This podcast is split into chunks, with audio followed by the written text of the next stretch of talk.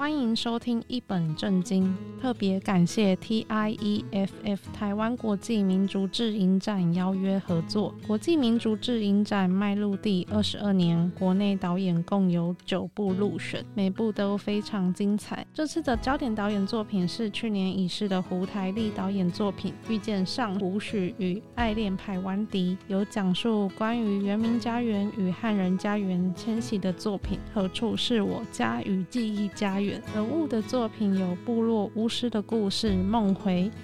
女猎人的故事《背猎物的女人》，与客家音乐大师、客家说唱一甲子徐慕贞，还有讲述原住民专班的我念的原住民专班，讲述在台湾经济起飞之际，在台北工作的阿美族工人，以及现在的生活月亮男人。今天节目邀请到纪录片《背猎物的女人》导演于心兰，为听众朋友分享拍摄这部片的契机，以及女猎人是如何依循盖亚祖训入山狩猎，并从中取得女性之于猎场的平衡。于心兰导演近期的作品多以纪录片的形式拍摄，希冀社会大众能更关注当代原住民所面临的困境。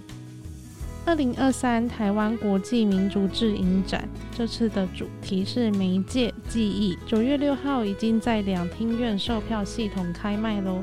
影展在十月五号到十月八号于台北真善美戏院独家放映。映后座谈还听不够吗？今年最特别的是，在十月九号，在国立台湾博物馆古生物馆多了一场影像思沙龙的论坛活动。更多讯息，请搜寻 TIEFF 台湾国际民族志影展的官网或粉丝专页。节目即将开始喽，欢迎收听。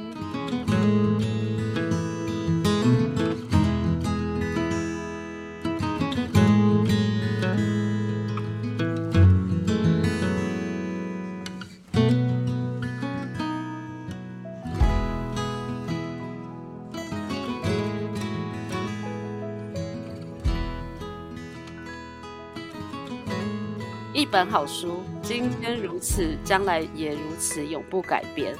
好，好，谢谢导演。好，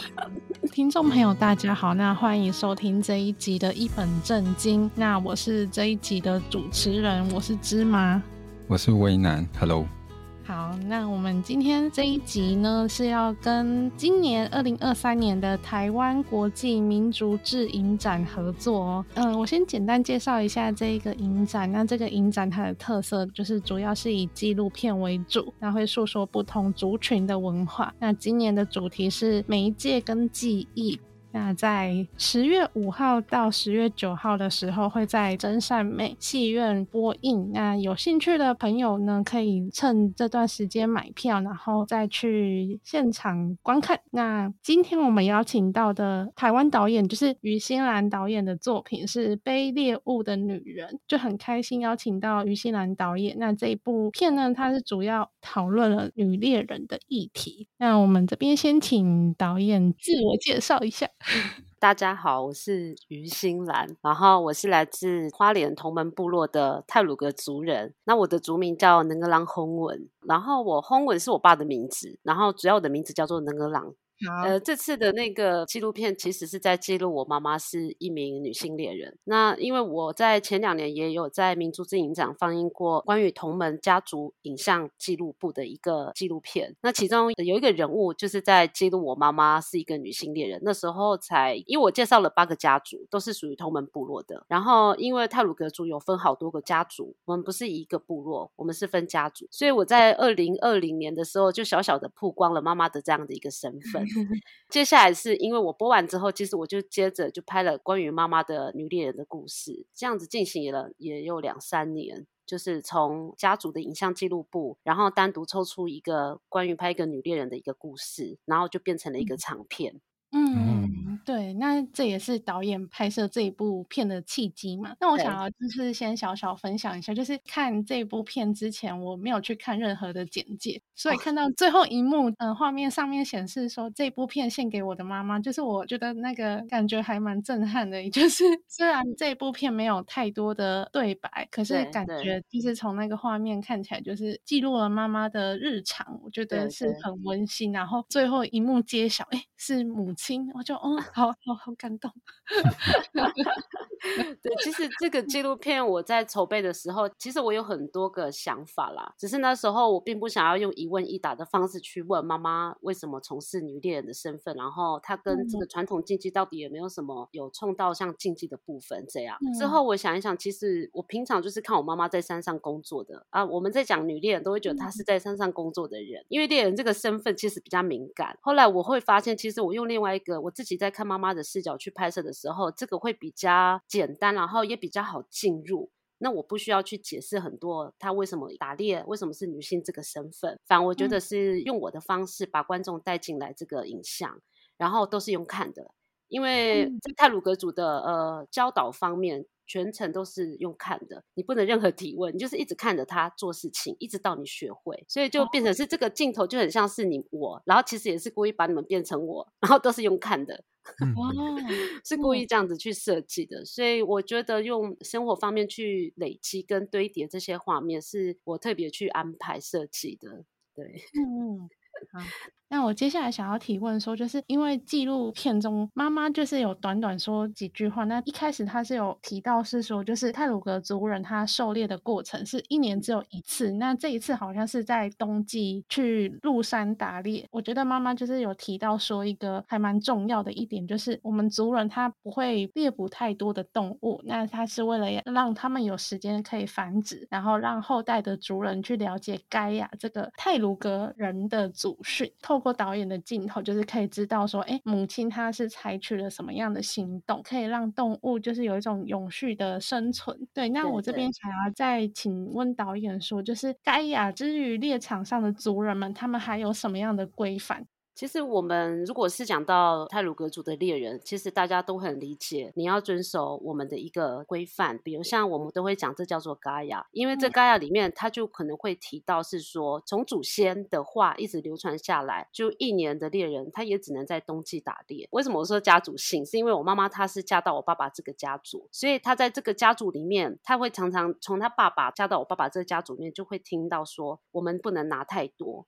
够吃就好了。所以也冬季打猎主要是我们猎人一个呃狩猎的一个期间，因为夏天的话打猎不容易，因为再加上可能有一些毒蛇跟一些蜜蜂，就是那个虎头蜂。所以夏天因为我们是靠西边的，我们这个家族靠西边，我们这家家族叫做某个多用家族，所以夏天我们就会打鱼，就是像那种苦花鱼。对，冬天就会去山上打猎，但是这个猎场，因为家族里面都会有自己的猎场，所以在猎场的一个区分的概念，它其实就是一个保育的概念。因为这个猎场如果它过度使用，动物就不会下来，就是比较频繁的去打猎的话，动物下不来。所以，比如像我今年好，我我已经打猎第三次了，一年一次嘛，我可能就下一次我换下一个猎场，那地方就让它休息两到三年，让它去养好。对，所以就会换来换去，有点像游牧打猎的那种感觉。它不会在固定一个地方一直都在打猎，嗯，所以那个时候就会觉得这是祖先交代的话。所以我妈妈她是一个比较 遵循古训的一个妇女，因为要这样子遵循，你在山上才不会受伤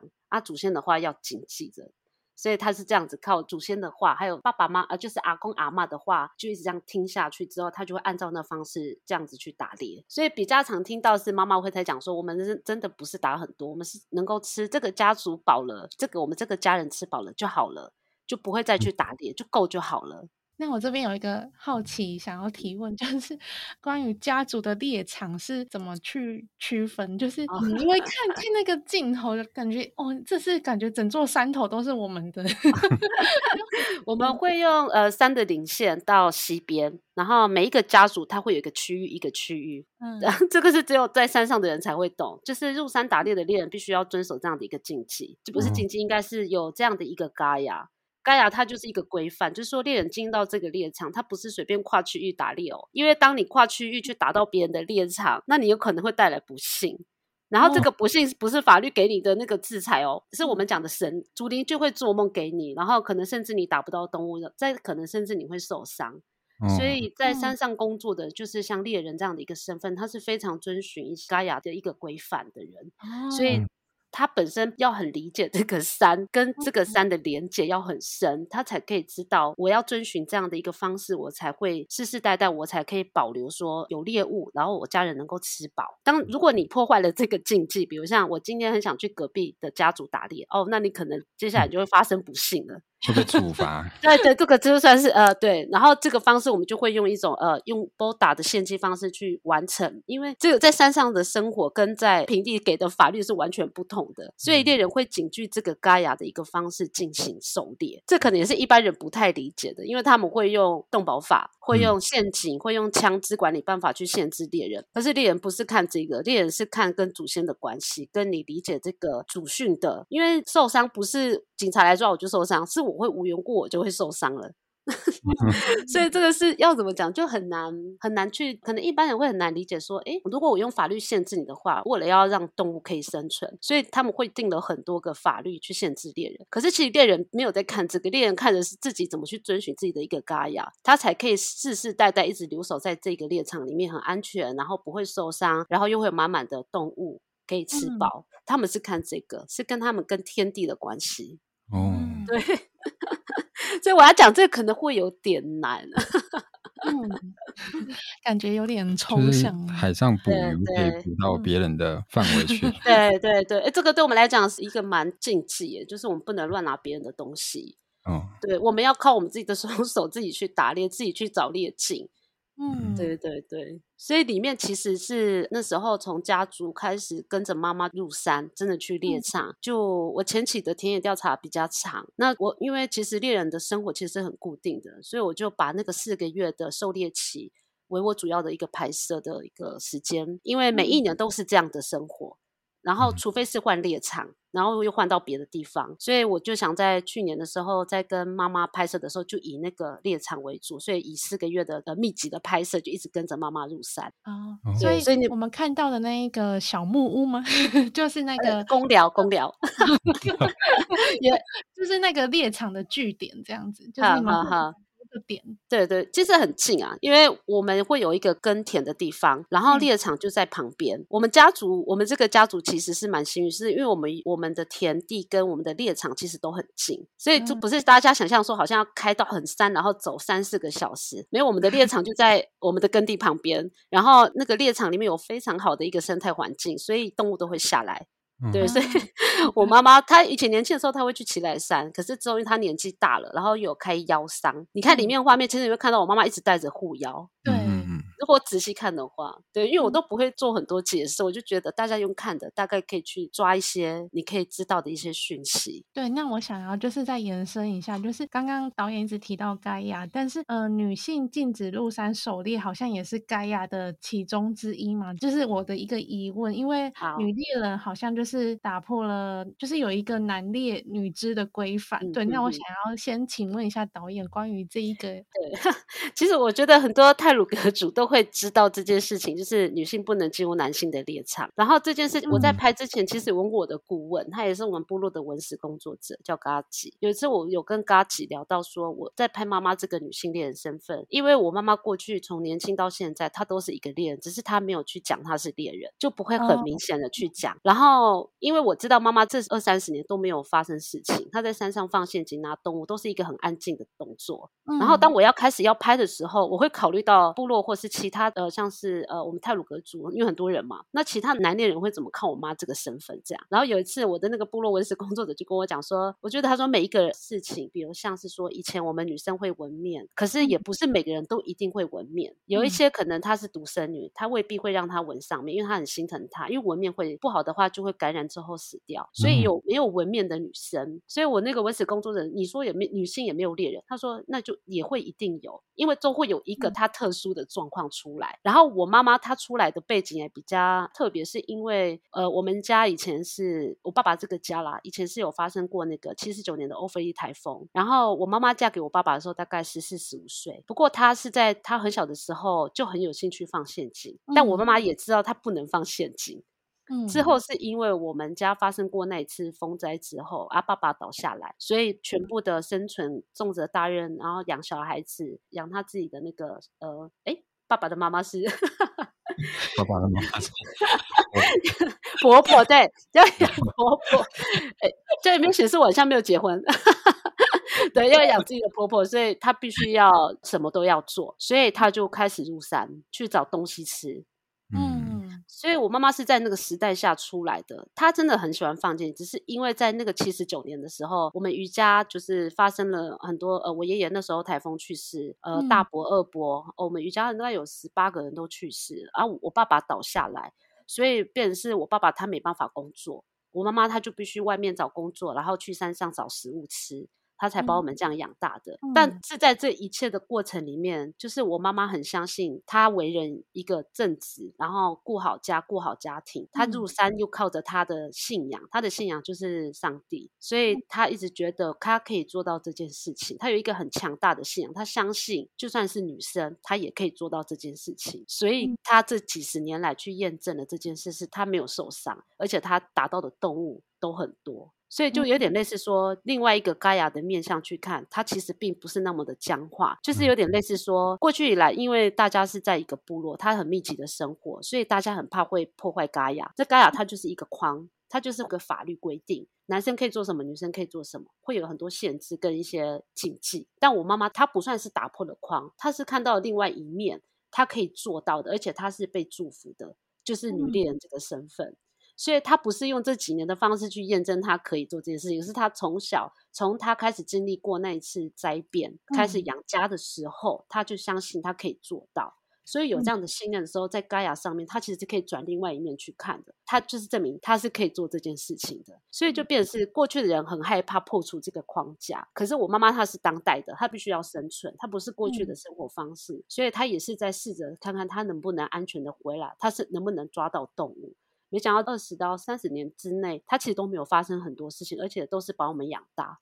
所以，我爸爸看我妈妈这样的一个身份，他非常认同，而且他非常尊敬我妈妈是一个女性猎人的身份。嗯，对，就是有有部分是因为我爸爸这个家族在支持他做这件事情。嗯，所以在盖亚的另外一面，他就变成是有一种可能性了，它是比较流动的。它就会变成是，或许这不是一个很固定的框架，它或许也是一种很弹性、很柔软的一个框架。只是大家过去的人是不敢打破这个东西的。嗯，可是我妈妈是用很三十多年的时间去验证，她可以做这件事情。对，所以她才去验证，我就是一个猎人，我是一个女猎人，这样。啊，对对。哦，这样会稍微抖一下吗？有有一种很很尊敬的心情。对，就因为我爸爸也很尊敬我妈妈，因为我们家。我们家有四个孩子嘛，我是最小的。我们从小到大就是一直看着妈妈入山打猎，啊，她是一个，嗯，怎么讲，就是一个很辛苦的女性。因为我们遭遇到很多就是台风嘛，然后失去过很多家人，嗯、然后是从一个最穷的状态，然后一直这样往上爬。所以妈妈就是一直把我们养大。那我们在眼里看到都是妈妈很辛苦的入山，但是她都会带着动物回来把我们喂饱。嗯，对对，所以那时候就会觉得妈妈的猎人是我们很尊敬的。嗯，虽然过去是不能谈到猎人，而且何况你在讲一个女性猎人，对啊，所以在我们如果是在看女性猎人这个身份，其实它不是一个大族群去看，而是用这个家族比较个人的方式去看你这个女生，她到底能不能入山打猎。嗯，我妈妈是另外一个家族，她十五岁就嫁到我爸爸这个家族，所以这个家族其实是给予祝福的。所以才让我妈有这个空间可以去发展，对，所以他也是三十多年一直都在山上做这件事情，嗯嗯，对对对，所以我就是、嗯、那时候，其实我有一个影像里面，如果大家有兴趣可以去看的话，其实，在片名的一开始，片名之后你会看到一个蜘蛛丝，它是微微透着光，它会有点闪闪发亮。嗯、其实大家可能不懂那个意思，那个其实是我故意放的。因为冬天的时候，其实你会发现是没有任何山上的都是枯枝，枯枝上面都会结蜘蛛网，那那是蜘蛛网最茂盛的季节。然后我们部落有一个呃族名叫做称那个网状的形状叫做嘎吉，那嘎吉的意思，其实我那个耆老有跟我讲说，那个代表一个新的路径，一个新的可能，所以我就把那一幕放在我片名的后面，我就把它当做是一个女性的身份出现在一个当代的情境之下，她的一个路径，所以那是我有点类似偷偷。放的，然后我不知道大家会不会观察到这个自然现象。对，对照我们泰鲁格族的语义来讲，它就是一个新的路径。然后我就用这种路径来代表妈妈一个新的身份，就是女性猎人这样。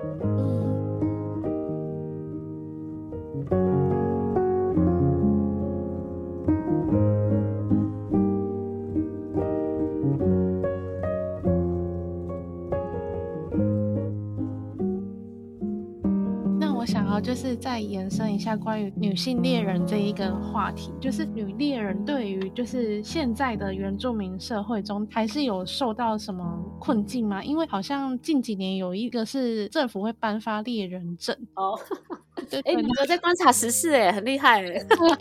对，我想要请教导演关于猎人证的议题。哦，因为其实那时候猎人证出来的时候，妈妈她其实都没有在那个里面啊，她是之后才进去的，嗯、是因为猎人证它其实是要让想要狩猎的，不管是女性还是男性，它是有一个公开的一个地方空间可以去学习，因为在过去来讲，呃，猎场是比较男性的，女性是不能进入的。它是一个男性的世界，但是因为现在有很多不同性别，就是女性她也想要做跟男生一样的工作，所以它是一个开放的空间，它让不同年龄大小，就是因为以前的学习方式其实是从小带到大的，可是因为有一些小朋友，我现在是讲一些年纪比较小的，他想接触到怎么如何狩猎，他要学习到这个知识跟他的技能，他就只能透过这个猎人协会去学习，因为未必他的家庭就是一个猎人，要怎么讲，这有可能跟台湾经济都有关系。其实因为开始没有在山上工作的时候，很多人都会往底下找工作。可是留在山上的人，通常都是学历不好的，他们就一辈子都往山里面跑。可是也很少哦，因为现在猎人真的很少。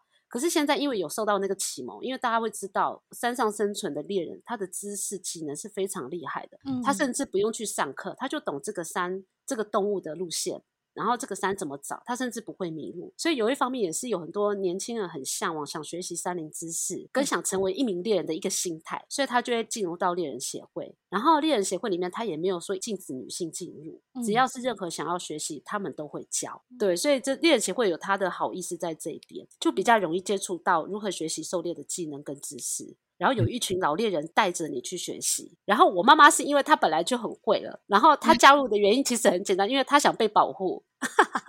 有一天他被警察抓的时候，可以被保护，因为毕竟在台湾的狩猎的议题，其实还是在讨论中啦，还是都一直没有说呃，一般大众会也很了解。所以我在构思整个影片的时候，我其实不想要用一个一回一答的方式去讲，因为我觉得这个有些人可能会看不下去。我反而是想要用一个生活性的方式，让大家会产生好奇心。然后接下来，他们如果产生好奇心，那他们可以去翻阅一些书籍，然后找一些知识去补充。嗯、然后他们进来的，他们看到这影像的时候，其实是进入到一个生活。其实它并不是想象中的这么的残忍，他也是要花很多时间，然后很多自己的知识，还有他要理解这个环境，他才可以打到一只动物。所以它不是那种所谓大家到处可以乱打乱射那种 想象，对吧？所以我就觉得用生活的方式去做拍摄，是我想做用我的一个手段吗？对，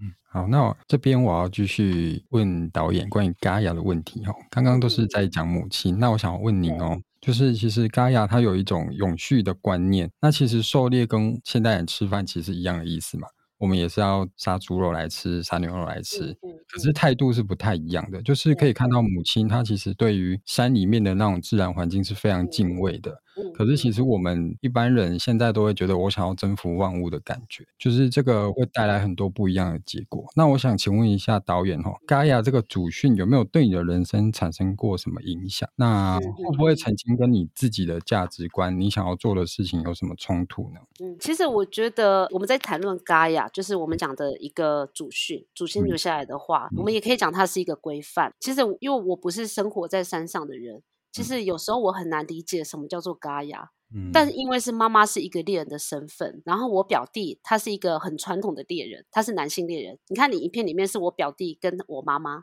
就是孤侄儿两个人上上去寻找猎境。对，其实这两个是不同时代跟不同性别的人物，所以其实我是故意去强调他们的他们的一个身份的差异性，还有人物角色的一些。像我表弟他比较耍嘴皮子，可是他很生性嘎雅。就比如像在他的嘎雅里面，他上山打猎的那个礼拜，他不会碰他老婆，然后他。也会很安静，因为入山这件事情是很危险的，因为你随时会被一个落石打到，你随时会被踩到一个石头，你就会掉下去。它是非常危险的一个，算是很危险的地方，可是又是一个很漂亮，因为森林嘛，然后又是猎人很向往的地方，因为他向往的地方是因为这是祖先生活过的地方，他有源源不绝的动物，他就会在那边出现。所以对我妈妈还有对我表弟来讲，他们的嘎雅都各自有自己的嘎雅哦，因为基督信仰进来之后。传统信仰就比较少见到，因为我讲的传统信仰就是，比如像我今天入山，我今天看到鸟在我面前飞来飞去，我就不会入山了。我今天一准备要走了，我听到有人在一边哭，或是不好的事情发生，我今天就不会入山了。所以他那个过去的传统信仰会看很多一些自然现象跟天气，不不要讲天气，是自然的现象，它发生了，比如像鸟在你面前，它飞来飞去非常急促，那我们讲这是鸟瞻，那我们就不会出去了。但现在是因为有信仰，他们入山之前会祷告，但是他们会做一件事情是，他们不会跟自己的老婆先生吵架，因为入山之前你必须要保持心情平静。如果你当你有一些不好的情绪入山的时候，你知道这山跟你是有情绪的呢，它也会发生不好，它可能突然落石掉下来就打到你，就是有不好的事情就会在山上都会发生。所以猎人入山的时候，他是要保持一颗平静的心，而且他不能跟家庭关系不好。嗯。还有就是女性这方面，你要守的贞洁要非常的重。比如像我妈妈，她是母亲，她要做好母亲的身份，她要做好老婆的身份。她自己本身，她也只能做一个，就不能同时有好几个。就是说，她不能乱来，所以她必须要保持这样的一个很贞洁的象征，她才可以入山。嗯，因为我妈妈常会说，山检视你的人，她会检视你这样的一个人的特性。就像我入山的时候，因为我从来都不知道，我一直觉得盖亚就只有在我们平常杀猪的时候、结婚啊，或是买车的时候，我才会知道，因为我们会把一块的动物的右边，像猪的右边，会献祭给自己的祖先，就是我们我们过世的阿公阿嬷。可是入山的时候，你会发现它是另外一种要遵守的嘎雅。它是猎人的嘎雅，然后生活上面有生活的嘎雅，所以嘎有分很多个面相。然后我是因为我只有在生活上面，我就碰到杀猪，我会遵守；但是在山上的时候，我就开始他们的时候，我就觉得哇，山上真的是一个你自己要带一个很好的一个心情，跟你前几天不能跟人吵架，你会跟着他们一起去遵守这些禁忌，因为你这样你才不会跌倒。因为我是拿着摄影机啊，因为拍都是我嘛，我还有一个另外一个摄影师，我妈妈都会跟我们讲说，前一天你们都不能发生什么事情，而不能吵架。啊，什么之类的，因为会害他们打猎会收成不好，或是他们入山的时候就会受伤。哦，对对，所以我妈妈很常跟我讲说，很好啊。她说你进去的时候，山就会看你是怎么样的一个人。所以还好我在拍摄过程之中，我除了稍微跌倒两次之外，没有发生怎么被落石打下，那代表我应该也是一个很好的人。是是是，对。所以这种嘎雅后真的是因为我自己也是泰鲁阁族嘛，其实很很容易很容易体会到为什么大家会很相信这件事情。嗯、但一般如果不是这个身份的人，我们不同血缘、不同族群，你可能会很难理解我们为什么我们那么相信这件事情。嗯、对我们对山的尊敬跟尊崇是那种要怎么样跟大自然相处都是有关系的，所以我们很敬畏。嗯，包含打到的动物，我们都不会随便乱丢掉，我们都很珍惜，因为你一丢掉，你下一次你就打不到了，所以我们才说，第一个动物的确是你，因为透过一个受精，你的技能、你的知识，还有你长久以来你的判断，你放了一个陷阱，你就可以抓到它。的确，这也是你的经验。但是第二个，第二个也可能是这个神灵、这个主灵，他愿意给你，才让那个动物往那方向走，嗯，也是有这样的一个结果。所以我们做任何事情，就是我妈讲的人要很端正。就是你这个人必须要一个端正跟一个洁净，你才可以入山，才有具备这样的一个资格。所以反而之后在讲性别的时候，就比较没有在讲说分男生跟女生了。嗯，对对对，就是看你跟这个山的关系多好。嗯，所以我们讲的猎场跟一般去登山客走的山是完全不一样的。登山客可以走那个山，可是我们猎人要是走这个猎场，就要遵循了很多事情。对，嗯，谢谢导演。哎，是不是太深了？听得懂啊，听得懂，很好听的故事，学到一课。对，所以因为我在做这个影片的时候，我除了放两个口白进去，就是妈妈在讲嘎雅，这个是我们一直很相信的，就是不能拿太多。嗯，因为我妈妈本身就是会给我们看到，说我今天我们家够吃就好了，给多少吃多少，就算没有达到，我们就把陷阱收起来。所以就不是说那种很要吃很多，因为你一旦你拿太多了，你同时之间你会失去很多。那我遇过不够吃的吗？就是这次打完 到下次太饿。呃，不会呢，因为我们吃东西都吃的很小心，而且吃很久哎。永续。对，因为这样的话，因为其实我里面其实有强调有一些画面哦，是妈妈会讲说，你看看那些草都被吃光了。这个其实在讲是因为动物的数量增加，然后导致其实水也会减少，水的减少是因为树会倒下来。所以你看，为什么我们山里面我妈妈很担心？因为猎人也很少，你没有去平衡这个生态。我只能说，猎人跟动物环境。这个是一个循环。当你猎人抽走的时候，嗯、动物增加，环境就会受到破坏。嗯，所以猎人一进来之后，他们就是一个循环，他们有一个平衡的一个准则。哦，嗯，对对，所以这个真的是猎人才会知道的事情。所以你看哦，如果你们看过那影片，你会发现我妈妈很喜欢摸那个水，对，因为那个水代表生命。你看我前跟后，我妈妈就算一个季节结束了，就今天这个打猎季结束，她还是会把那个水源清一清，因为接下来还会有动物来喝水。就是我妈妈的行为会让我学习到很多，就是我用拍的时候，还有妈妈会给你讲很多事情，嗯、你会发现其实好像人好像就是真的也会学习到一些人不能太贪心，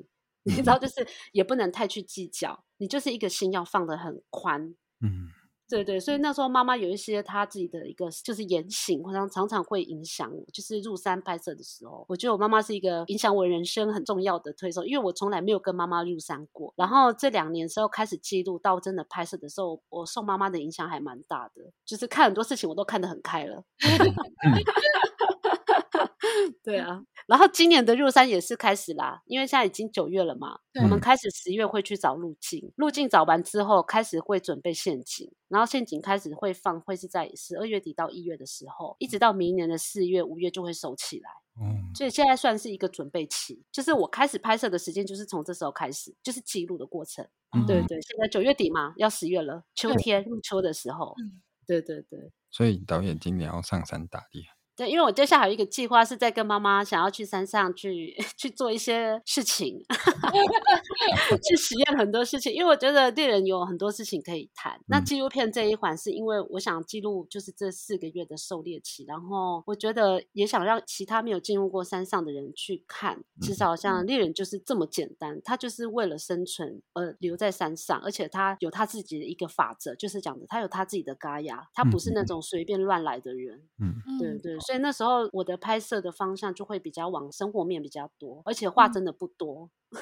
嗯就只有两个旁白去解释而已，比如像我妈妈为什么会成为一个女猎人的一个口白，跟讲盖亚的一个口白，接下来就是他们平常的对话。对，嗯，我觉得应该一般人也很难，应该看到也会觉得，哎，原来猎人是这个样子哦。对啊，这是跟我想象，因为跟你想象不一样，因为你们看到都是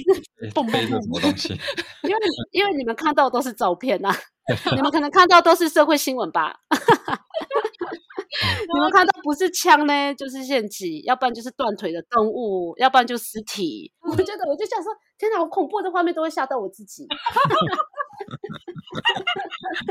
因为我看到的跟你们看的完全是不一样。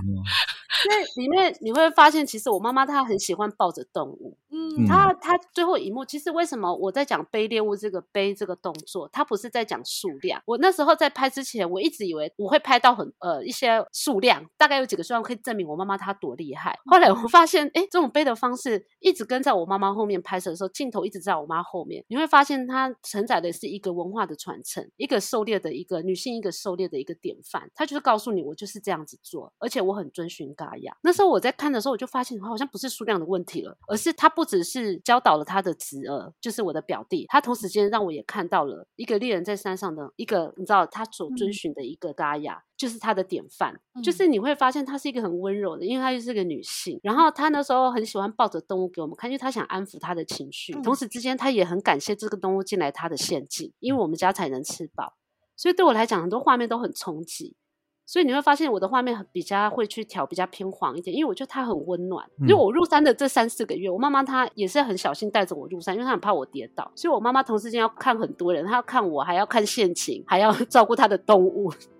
所以就是一个，他那个猎场就很像是母亲的猎场。所以我进去的时候，我都觉得很温暖。然后我之后我找我的调光师的时候，我就说：“你先看我的画面，你再去想象什么叫做猎场。”他跟我的想法是一致的，因为他调的比较温暖。他觉得我看你的画面的时候，我觉得它是这个颜色。我的调光师从来没有入过山，他那时候就以他的直觉性觉得是这个颜色，他去定了。所以我的画面它是偏比较黄一点，就是故意去设计它的颜色。嗯，因为里面其实是绿的比较多，因为它比较暗。因为森林是有一些地方是照不到光的，所以我就希望它不要太绿，不要太冷，而是它有点母性的感觉。所以在颜色上面，我特别有去调整。对对，就像我妈妈很爱她的动物一样。对啊，所以其实你会发现，其实这些人都会很感谢有动物进来他们的陷阱，因为这样我们才可以吃饱。就是我们都是靠山吃山的人，不一定猎人都可以抓得到动物。对，所以也要是看你怎么跟这个山的关系，还有你的这个人的行为。所以山上真的不容易。